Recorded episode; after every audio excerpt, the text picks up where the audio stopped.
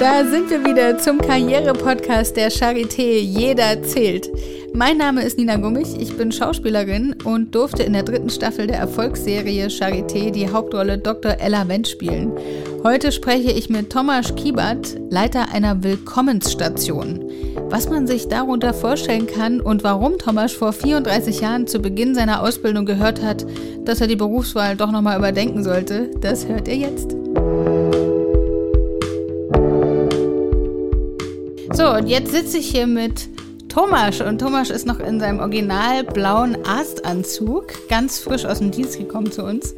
Mich erinnert das, ich denke die ganze Zeit, ich drehe gleich, weil bei uns immer am Set alle so rumlaufen. Als ich Charité gedreht habe, da sah der ganze Hof so aus. Deswegen denke ich, wir drehen gleich, aber heute ist es andersrum. Du bist hier und du kommst gerade vom Arbeiten, richtig? Genau, der Frühdienst ist gerade vorbei und ich bin jetzt durch die Sonne hierher spaziert und freue mich auf die Aufnahme und, und hast, das Gespräch mit dir. Hast jetzt heute mal ein bisschen pünktlich Schluss, weil du noch einen Nachtermin hast. Du meintest vorhin, du hast als Leiter auch oft mal gerne ein bisschen länger, ne?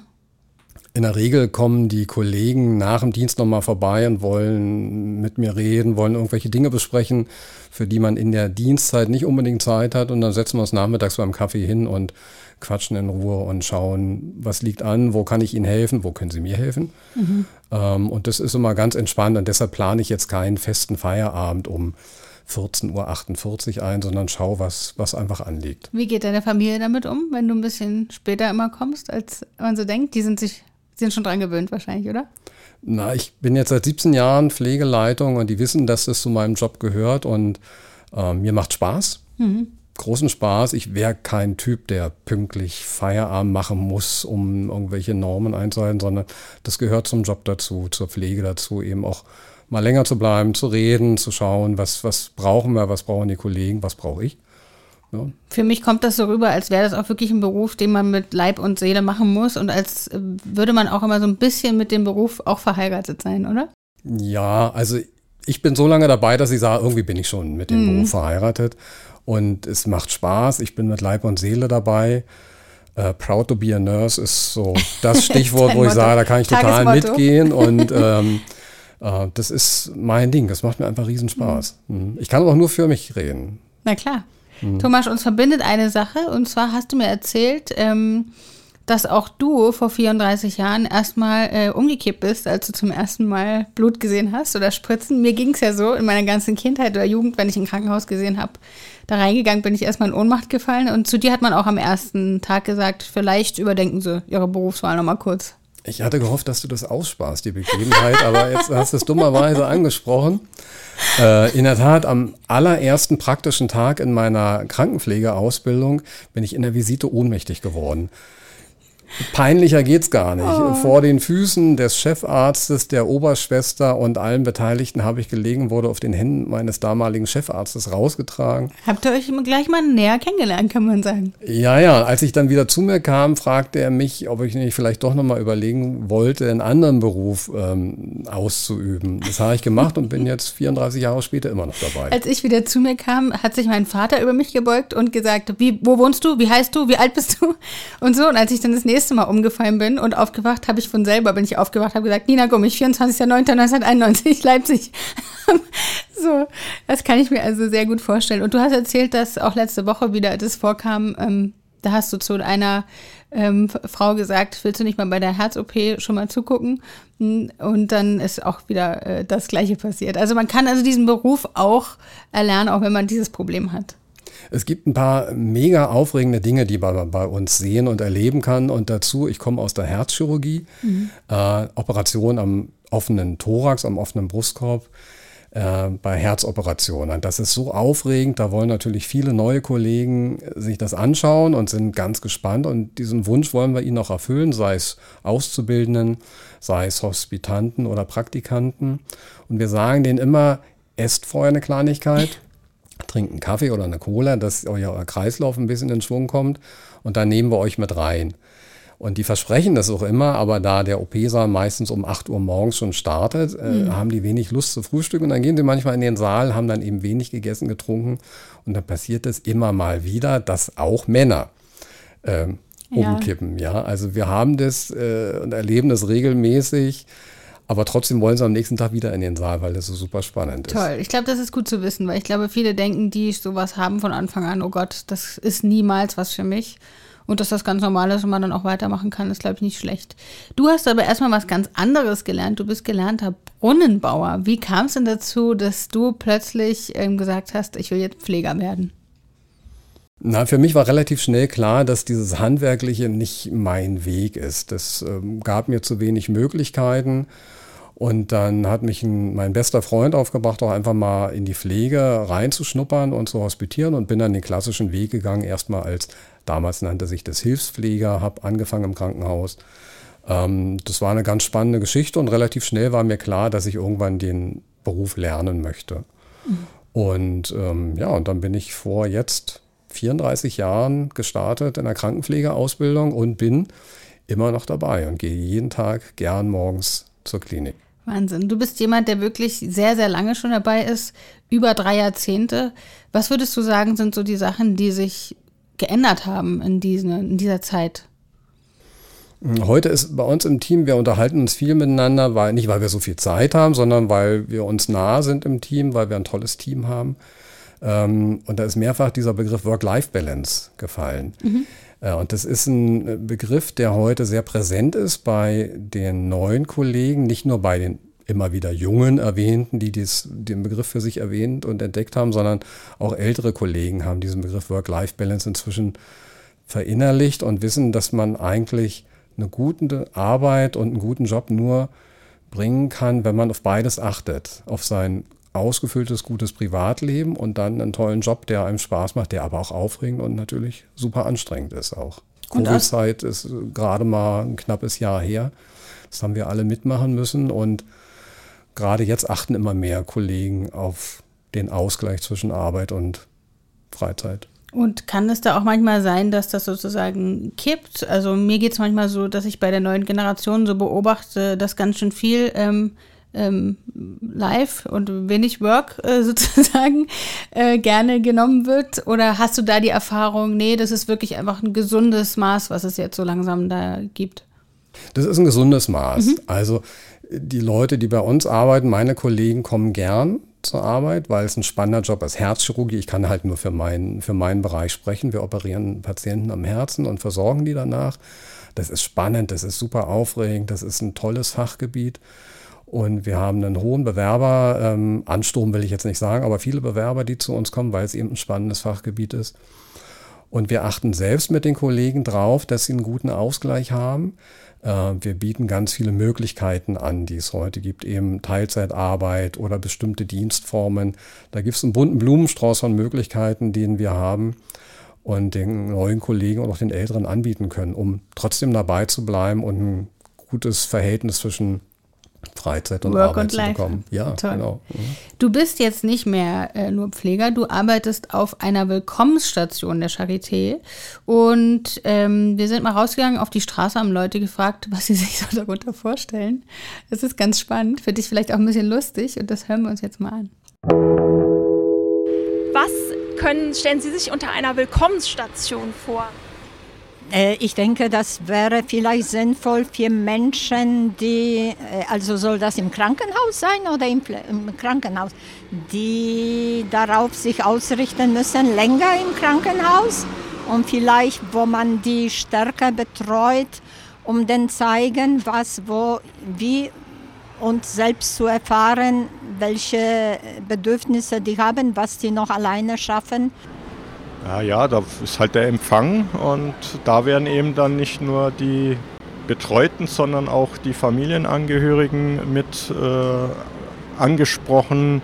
Es wird dort eben auch so Konzepte mit angeboten wie Fußpflege oder weiß ich was alles und äh, die schauen halt dann, dass sie da das koordinieren und äh, für die dann dort tätigen Mitarbeiter sind ja auch äh, Augenärzte oder andere äh, Berufe dann dort auch tätig, Friseur, äh, dass das alles koordiniert da abläuft. Ich habe zwei Ideen. Ich würde vielleicht sagen, äh, die Neugeborenenstation vielleicht von den Kindern, die zur Welt kommen. Oder vielleicht auch ähm, die Psychiatrie eventuell. Das ist jetzt vielleicht auch weit her. Ich weiß es nicht. Einfach ähm, vielleicht ein schönerer Begriff dafür, wenn Leute ähm, sich vielleicht freiwillig einweisen lassen oder halt irgendwie ähm, durch psychische Probleme einfach in eine Klinik müssen und das vielleicht eher im Kinder-Jugendbereich verwendet wird eventuell, dass die, also denen die Angst da vielleicht ein bisschen genommen wird oder sich das nicht so krass nach Krankenhaus und sowas alles anhört. Also es gibt in den Schulen Willkommensklassen, wo Kinder äh, unterrichtet werden oder junge Menschen unterrichtet werden, die aus einer Flüchtlingssituation heraus sozusagen dem Bildungssystem zugeführt werden. Vielleicht ähm, ist es eine Station, wo Menschen, die noch nicht so lange hier sind, versorgt werden. Vielleicht ist es sowas, vielleicht ist es auch ähm, eine Station, wo, keine Ahnung, frisch ausgelernte Pflegekräfte, das weiß ich, also dieser Begriff ist mir, ist mir nicht bekannt. Thomas, du hast Spannend. sehr aufmerksam genickt und dich gefreut. Also wer sich in die Psychiatrie einweisen lässt, der wird erstmal willkommen geheißen, sollte er sich freiwillig einliefern lassen, ja? Äh, mir fehlten zwischenzeitlich ein bisschen die Worte. Äh, spannend die Reaktion. Wahrscheinlich hätte ich ähnlich reagiert, wenn ich nicht ja. aus der Medizin oder aus der Pflege komme. Ja. Ähm, interessante äh, Statements, ja, ja, klasse. Jetzt klär uns mal auf. Wen heißt ihr willkommen und wie läuft das ab?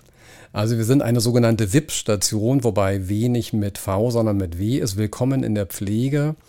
Äh, wir sind eine Station, auf der ganz viele internationale Pflegekollegen arbeiten wir wissen, dass wir in Deutschland einen Pflegekräftemangel haben und sind ähm, ganz aktiv im Ausland unterwegs und versuchen, interessierte Pflegekollegen für uns, für die Charité anzuwerben äh, und sie zu uns an die Klinik zu holen, um sie hier einzusetzen und ihren tolles Willkommen zu bereiten. Das heißt, internationale Pflegekollegen aus der ganzen Welt kommen zu uns. Mhm. Wir heißen sie ganz herzlich willkommen in der Pflege und äh, bereiten ihnen einen sehr, sehr langen Empfang über fast anderthalb Jahre wow. und äh, arbeiten sie bei uns von A bis Z ganz in Ruhe ein. Und wie kann man sich das vorstellen, wenn so viele unterschiedliche Kulturen aufeinandertreffen? Du hast mir gesagt, teilweise oder waren es 26 Nationen gleichzeitig oder insgesamt hattest du die schon vor Ort? 26 verschiedene Nationen. Kommst du auch manchmal zu Missverständnissen ähm, oder kommt es da manchmal zu Sachen, wo man sagt, oh, das wird in einem anderen Land ganz anders gemacht? Ähm, wir machen das hier aber in der Pflege so oder wie ist das? Ähm alles trifft zu. Ja. Also ähm, wir sind zurzeit 26 Nationen in unserem Team. Wir sind 100 Kollegen im Team. Es sind 26 Nationen, sozusagen die kleine UNO der Charité. Mhm. Und insgesamt 46 internationale Kollegen. Ähm, und die bringen ganz viel Erfahrung mit aus ihren Ländern, die total unterschiedlich ist. Also wir haben Kolleginnen aus Südamerika, aus Japan, von den Philippinen, aus Afrika. Also jeder Erdball, äh, jeder Kontinent ist vertreten. Und die bringen super spannende Erfahrungen mit aus ihrem Arbeitsalltag. Spannende Erlebnisse, manchmal auch traurige. Wir haben aus Syrien Kollegen, die natürlich viel über die Situation in Syrien äh, berichtet haben, wo wir sie nicht nur fachlich, sondern auch ähm, emotional, menschlich mhm. auffangen mussten. Ähm, und die Ausbildung in den einzelnen Ländern sind sicherlich unterschiedlich. Ähm, wir haben hier eine sehr generalistische Ausbildung, wo wir versuchen, alle Bereiche der Medizin und der Pflege abzudecken. Und in den Ländern, aus denen unsere internationalen Kollegen kommen, da ist es manchmal ein bisschen anders. Die haben zum Teil ein bisschen mehr medizinische Ausbildung, weniger Pflege. Und dann ist dieses Willkommen in der Pflege über fast anderthalb Jahre ein guter Ansatz, um ihnen zu zeigen, wie ist es bei uns, wie pflegen und arbeiten wir hier an der Charité und fangen sie auf und führen sie ganz in Ruhe und allmählich in unseren Beruf ein. Und ähm, ja, das, an erster Stelle steht immer ein herzliches Willkommen, denn das Größte, was sie mitbringen, der größte Rucksack, sage ich mal, ist das Heimweh. Wenn sie hm. dann allein hierher kommen und die Familie ist im Heimatland und dann braucht es ein, ein gutes, herzliches Willkommen, um die Leute hier zu halten auch. Ne? Und die Sprache hast du auch erzählt, ne? das ist natürlich die größte Barriere, die uns voneinander so ein bisschen entfremdet. Du sagst, jeder hat dann wie einen eigenen Dolmetscher auch zur Seite gestellt. Ähm, wie lange steht der zur Betreuung zur Verfügung? Geht es dann irgendwann über darin, dass die ähm, Leute dann auch Deutsch lernen oder, oder findet, also sind die einfach die ganze Zeit dabei? Das geht schon vor der Reise nach Deutschland los. Im Heimatland ermöglichen wir den Bewerbern, den Interessenten einen Sprachkurs. Mhm. Das heißt, die kommen schon mit einem bestimmten Sprachlevel zu uns nach Deutschland und machen aber hier weiter die Sprachschule. Äh, es gibt sogar zweigleisige Begleitung, einmal die sprachliche Begleitung an der Sprachschule und dann ein sogenannter Anpassungslehrgang, in dem sie Pflege, Medizin in Deutschland lernen. Das mhm. sind dann eher so fachliche Themen. Und da wir so international sind, haben wir eigentlich für fast alle Kollegen die Möglichkeit, sie in den ersten Wochen durch einen Kollegen in ihrer Heimatsprache einzuarbeiten. Wahnsinn. Und das ist für die total wichtig, wenn sie hören, da spricht einer meine Sprache, kommt vielleicht sogar aus dem gleichen Land und dann ist es wie so ein großer Rucksack, den sie erstmal ablegen können hm. und das Ankommen ist viel leichter. Ist eigentlich wirklich so wie gelebte Integration, finde ich, ne? Ich, als ich das zum ersten Mal gehört habe, dachte ich, oh Mensch, oder ich dachte schon früher oft, auch tatsächlich, als die ähm, Flüchtlingskrisen waren, wieso kriegt nicht eigentlich jeder jemanden zur Seite gestellt, der ihm einfach hilft? Wir sind hier so viele Leute. Das wäre doch irgendwie möglich. Und ich stelle mir eure Station als so ein kleines Exempel vor, wo das irgendwie äh, funktioniert, wo es wahrscheinlich auch bunt äh, dahergeht und auch laut teilweise. Oder du hast neulich erzählt von dem Karneval, den ihr da äh, mit sieben Brasilianerinnen gefeiert ha haben. Also die bringen ihre Kulturen schon auch mit auf die Station, wenn das manchmal möglich ist. Absolut, ja. Das wollen wir ja auch. Die Patienten wollen das auch. Die wollen nicht mhm. bitterernste Leute um sich herum sehen. Äh, das ist zum Teil traurig genug, was wir da an medizinischen äh, Dingen haben. Und dann ist es wichtig, dass wir mit einer guten Laune äh, da sind und Freude ausstrahlen. Und die, die Patienten oder die Angehörigen wollen keine Pflegekräfte oder Ärzte mit bitter Leichenmine haben, sondern die wollen aufgebaut werden, die wollen lächelnde Menschen um sich. Wir wissen, wann wir nicht lächeln können. Es mhm. gibt Situationen, da hält man sich zurück oder im Hintergrund, mhm. aber die wollen gut gelaunte Leute haben. Und dann lässt man sich auch gern pflegen und betreuen von einem gut gelaunten, als wenn dort so ein grämiger, griesgrämiger Mensch vorbeikommt. Absolut. Und nehmen das die Patienten auch generell gut auf oder sind die auch manchmal irritiert? Ich stelle mir das so vor, wenn du gerade irgendwie eine Diagnose kriegst oder aus einer OP kommst und dann ist da jemand, der versteht dich nicht gleich, das muss erstmal übersetzt werden. Das birgt ja auch so ein bisschen ähm, Verzögerungen oder dass man vielleicht manchmal Geduld haben muss oder ist das einfach ein purer Zuwachs? Na, wir versuchen, ähm, solange unsere neuen internationalen Kollegen sprachlich noch etwas unsicher sind, äh, sie immer mit einer guten Begleitung loszuschicken. Die arbeiten in den ersten anderthalb Jahren nicht allein, sondern mhm. die haben eine Begleitung, einen festen Begleiter, der an ihrer Seite ist. Und so können sie kritische Situationen auch immer gut meistern. Und die Patienten erlebst du offen dafür? Fast alle. Ja. ja, es gibt manchmal Missverständnisse, das hat dann sprachliche Hintergründe, weil unser Patient vielleicht auch nicht äh, deutschsprachig ja. ist. Äh, dann gibt es manchmal so ein bisschen vielleicht Missverständnisse, aber irgendeiner im Team ist immer da, der dann die Sprache kann, sei es im ärztlichen Team oder bei uns im pflegerischen Team mhm. oder bei unseren Servicekollegen, die ja auch da arbeiten. Und dann klärt sich das eigentlich immer gut auf. Also internationaler geht es eigentlich kaum und da sind wir total stolz drauf. Gibt es Momente, wo du in dem ganzen ähm, Kulturen zusammentreffen merkst, dass du so richtig deutsch bist? Oh ja, das ist äh, so das Thema Ordnung und Pünktlichkeit. Da ah, bin ja. ich totaler äh, Querulant und Quälgeist, glaube ich. Deshalb, ich hatte jetzt eine Woche äh, frei und Kongress. Und als ich heute wieder da war, dann meinten meine Kollegen, schade, das Lotterleben ist vorbei.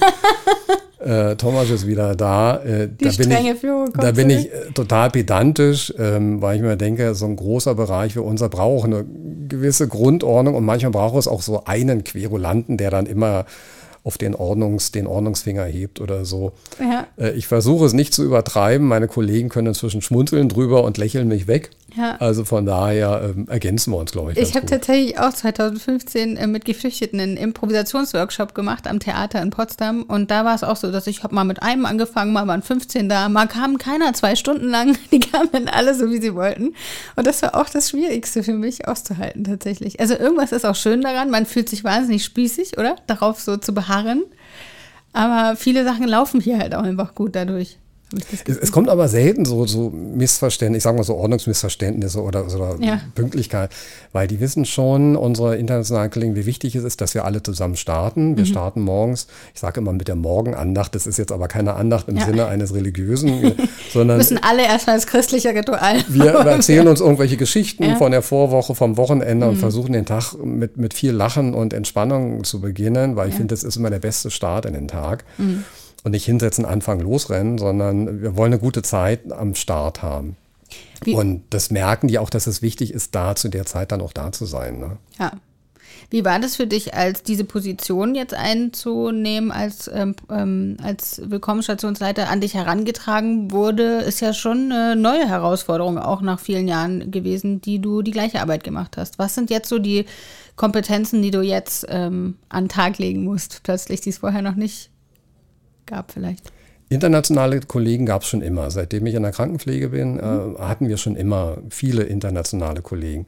Allerdings nicht in der Anzahl, wie wir sie jetzt haben. Und als vor zwei Jahren die Idee kam, die Willkommenstationen einzuführen, waren nicht wenige Kollegen skeptisch. Schaffen wir das? Personalmangel, viel Arbeit und jetzt noch neue Kollegen, die wir gut an die Hand nehmen wollen. Und ich hatte auch erstmal Kopfschmerzen, aber ich dachte mir, wir schaffen es nicht, wenn wir es nicht angehen. Wir brauchen diese Kollegen, wir wollen sie haben. Ähm, und es geht nicht ohne die Kollegen, sage ich ganz klar. Und inzwischen ist es so ein Selbstläufer, dass mich meine Kollegen fragen, wann kommen denn die nächsten Willkommenskollegen? Mhm. Wo ich denke, hey, toll, das ist, hat sich so verselbstständigt und es ist für uns ganz normal, dass in jeder Schicht mehrere Willkommenskollegen da sind. Und es schon mich komisch angeguckt werde, wenn sagen, wieso ist denn heute keiner da? Ne? also von daher ist es eine tolle Sache, ein Selbstläufer inzwischen. Äh, und ich bin total froh, dass wir das vor zwei Jahren angestoßen haben. Und kam das für dich auch an so einem Punkt, wo du gedacht hast, ach, jetzt könnte es mal eine neue Herausforderung äh, für mich geben? Oder hättest du auch jahrelang noch so weitergearbeitet ähm, wie vorher? Hat dir das als Herausforderung schon auch gereicht? Das Schlimmste, was es für mich gibt, ist Langeweile. Ja, und aber ist wahrscheinlich im, im Klinikalltag nie, ne? Na doch, wenn so ein Schiff erstmal in Fahrt ist und läuft, dann, dann ist es okay, dann passiert nicht viel Aufregendes. Dann kommt immer mal eine, zwei kleine Neuigkeiten dazu. Aber das war so eine richtig große neue Sache. Mhm. Internationale Kollegen gut zu integrieren, sodass sie Lust haben, da zu bleiben und dass meine Kollegen Lust haben, sie an die Hand zu nehmen und mitzunehmen. Mhm. Und äh, da dachte ich mir, das ist ein tolles Projekt. Das müssen wir machen. Ich bin ein bisschen vorgeprescht. Meine Kollegen wussten nicht so richtig, dass ich mich für unser Team dafür beworben habe und haben mich erstmal ein bisschen kritisch angeschaut. Ähm, Im Nachhinein wissen wir alle, es war ein guter Weg, es war ein richtiger Weg. Nicht, weil ich es gemacht habe, sondern weil die Idee toll ist. Ja, total. Musst du dann eigentlich auch Englisch äh, gut sprechen oder? Englisch brauchen wir bei uns gar nicht. Wir brauchen Portugiesisch. Äh, ähm, das heißt, du Arabisch. sprichst auch mit den Dolmetschern und die übersetzen dann wiederum. Ganz genau. Du, ja. ja. Also die anleitenden Kollegen, das sind alles Kollegen, die schon ein bisschen länger bei uns sind. Das sind VIP-Kollegen, die schon aus der Anleitung, aus der Einarbeitung raus sind und selbstständig arbeiten. Mhm. Und die nehmen dann wieder die neuen an die Hand. Und das ist für die ehemaligen VIP-Kollegen total klasse. Die, die sehen, ich kann was. Ich kann selbst neue Kollegen hier in Deutschland einarbeiten an der Charité. Und das macht mit denen auch ganz viel. Also nicht nur, dass sie selber hier gut angekommen sind, sondern dass sie selber jetzt auch die Neuen mit begleiten. Und hat sich für dich auch in deinem privaten Leben durch diese neue berufliche Herausforderung und diese vielen Kulturen was geändert? Siehst du Dinge anders? Ja, wenn viele von denen bringen ja ihre Geschichten mit mhm. äh, aus den unterschiedlichen Ländern. Wie gesagt, wir haben Kollegen aus Syrien, ähm, einen Kollegen, der aus dem Erdbebengebiet in der Türkei kommt, im letzten Jahr dieses schreckliche Erdbeben war. Ähm, und ich sehe manche Dinge heute natürlich anders ähm, als vor unserer VIP-Zeit. Ich erzähle viel zu Hause davon, mhm. weil äh, meine Kinder auch fragen, sag mal, wie ist es, wie war es? Oder wenn wir am Armbrusttisch sitzen, erzählen wir über die Dinge, die am Tag so passiert sind. Und das finden sie natürlich spannend, wenn ich da erzähle, da ist jetzt jemand aus Japan bei mir in der Abteilung angefangen oder ähm, eben aus Syrien oder, oder aus Afrika und das finde ich total spannend und dann gebe ich das gern weiter, auch um meinen Kindern so ein bisschen den Blick zu öffnen, dass, dass es nicht nur uns gibt, sondern eben auch noch andere ja. Bereiche und andere Länder. Ne? Toll. Thomas, wir spielen ein kleines Spiel. Bist du bereit? Ich bin bereit. Gut. Der heiße Stuhl. Stuhl. Und es geht los, Thomas. Geben oder nehmen? Geben. Zweisam oder Einsamkeit? Zweisamkeit. Warum hast du gezögert? Weil es auch manchmal Momente gibt, da bin ich ganz gern allein. Es gibt in Kenn unserem Job auch. einige Situationen, die sind manchmal sehr bedrückend und dann brauche ich danach auch die Ruhe und die, den Raum für mich. Das heißt, du gehst eher so damit um, dass du dann tatsächlich nicht sofort äh, jemandem erzählst, ja klar, Männer gehen in die Höhle, ne? Ähm, zu verarbeiten. Ja. ja. wir hatten, die letzten drei Jahre waren sehr prägend für uns. Wir waren Covid-Vollstation ja. und hatten wirklich wie viele in dieser Zeit, ganz, ganz tragische Geschichten, viele tragische pro Tag. Und ähm, ich konnte das manchmal nur mit mir klarbringen, indem ich mich selber dann zurückgezogen habe und wollte nicht reden. Das ging nicht nur mir so, sondern auch Kollegen. Ne? Aber Klar. die Zeit ist vorbei, wir sind drüber weg und das Ja. ist das Gute. Toll. Merkel oder Scholz? Scholz. Oh, das kam mir aus der Pistole geschossen. Frage ich jetzt nicht, warum. Können, können sich alle selber denken. Jesus oder Buddha? Buddha. Ja, finde ich gut. Das ist wahrscheinlich durch deine kulturelle Öffnung auch jetzt. Ich war zu oft in Südostasien. Kopfweh oder Bauchweh? Kopfweh.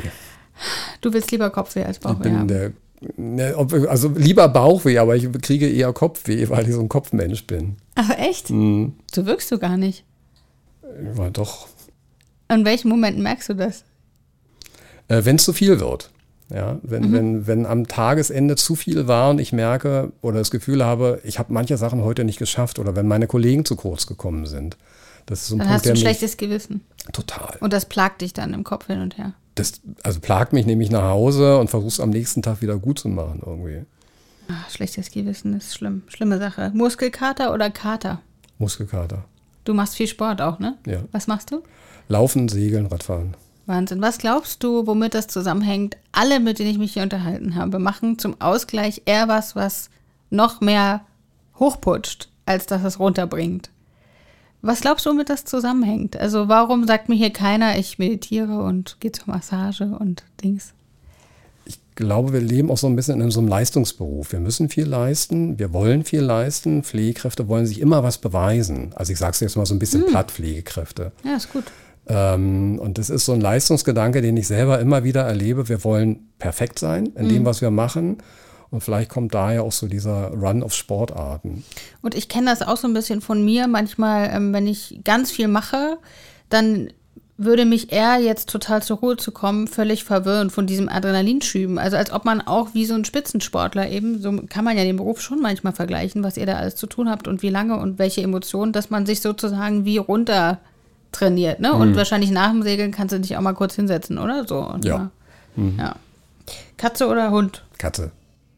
Du hast jetzt das so gesagt, als wüsstest du schon, was ich frage. Wenn ich jetzt Hund gesagt hätte, würden mich meine Kinder fragen, wieso? Wir haben noch zwei Katzen. Thomas, ähm, Kinder, die hören nämlich ganz gerne Podcasts und er hat ihnen noch nicht gesagt, dass er das aufnimmt, falls es schlecht wird. Äh, genau. Was genau. meinst du? Lässt du sie es anhören? Ähm, ich weiß es. Reisen, Die, die stöbern permanent im Internet und im Postka Podcast und äh, vielleicht äh, finden sie es ja. ja. Mhm. Reisen oder Balkonien? Reisen. Wo warst du zuletzt? In Vietnam vor drei Wochen. Und äh, triffst du dann dort, scoutest du da auch Leute? Nee, nee, ne? das Da war bist du dann wirklich im Urlaub. genau. Mieten oder kaufen? Mieten. Grundbesitz. Reicht mir. Ja. Romantiker oder Praktiker? Ups. äh, Ähm, Ups, jetzt hast du mich aber erwischt. Praktiker. Praktiker? Praktiker, ja. Ja.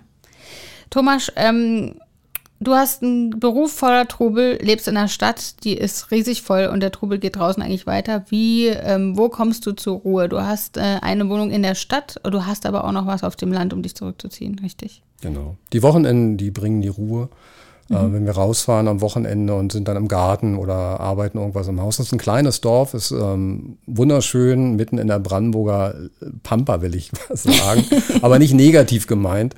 Äh, und da kommen wir zur Ruhe. Und das ist schön und das genieße ich sehr. Und dann freue ich mich auch, wenn ich Montag früh wieder rein kann und meine Kollegen sehe. Das verstehe ich. Mich macht Berlin völlig irre, muss ich sagen. Ich würde, glaube ich, jeden Tag aus dem Krankenhaus kommen und denken, oh Gott, und jetzt ist hier auch noch irgendwie, also ähm, diese vielen Sachen, die hier los sind, die Leute, die man dann noch sieht, auch in der Bahn teilweise oder sowas, kannst du das ausblenden oder ist das eigentlich schon, also welche Sachen an Berlin findest du so richtig blöd? Also doof finde ich, wenn, wenn Menschen nicht auf ihre Umwelt achten, Mhm. wenn sie nicht darauf achten, dass sie eigentlich in einer tollen Stadt leben und alles liegen lassen, wegwerfen. Das finde ich doof, weil das ist unsere Stadt hier, hier leben wir, hier wollen unsere Kinder leben und ich finde es schön, wenn wir uns hier wohlfühlen können ne? und nicht überall Dreckberge oder so rumliegen. Ähm, da würde ich mich freuen, wenn die Menschen ein bisschen mehr darauf achten. Ansonsten ist es halt eine aufregende Stadt. Das ist, also ich meine, welche Stadt bietet so viel Kultur, so viel Grün, so viel Trubel und hat trotzdem so viel Oasen der Ruhe. Wir wohnen in Pankow am Schlosspark, das ist total grün und ruhig und dann fahre ich eine Viertelstunde und bin mitten im Leben, im Wedding und Absolut. denke, ich bin in einer ganz anderen Stadt. Und diese Gegensätze finde ich so klasse. Und welche Stadt bietet so ein Krankenhaus wie die Charité? Auch das gibt es nur einmal bei uns. Thomas, Absolut. ich freue mich, dass du da warst. Ich finde auch, wenn du sagst, du bist ein verkopfter Mensch, du klingst, als hättest du ein ganz großes Herz. Das springt dir förmlich raus, ich sehe es. Und ich danke dir. Gern geschehen.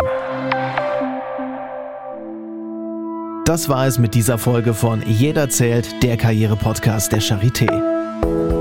Wenn ihr euch für die Arbeit in der Charité interessiert, dann schaut auf karriere.charité.de oder klickt auf den Link in den Show Notes. Auf unserer Karriere-Website findet ihr spannende Informationen zu weiteren Berufsgruppen und unsere aktuellen Stellenangebote. Folgt diesem Podcast, lasst ein Like oder Kommentar da, wenn eure Podcast-Plattform des Vertrauens das zulässt. Vielen Dank fürs Einschalten und bis zum nächsten Mal.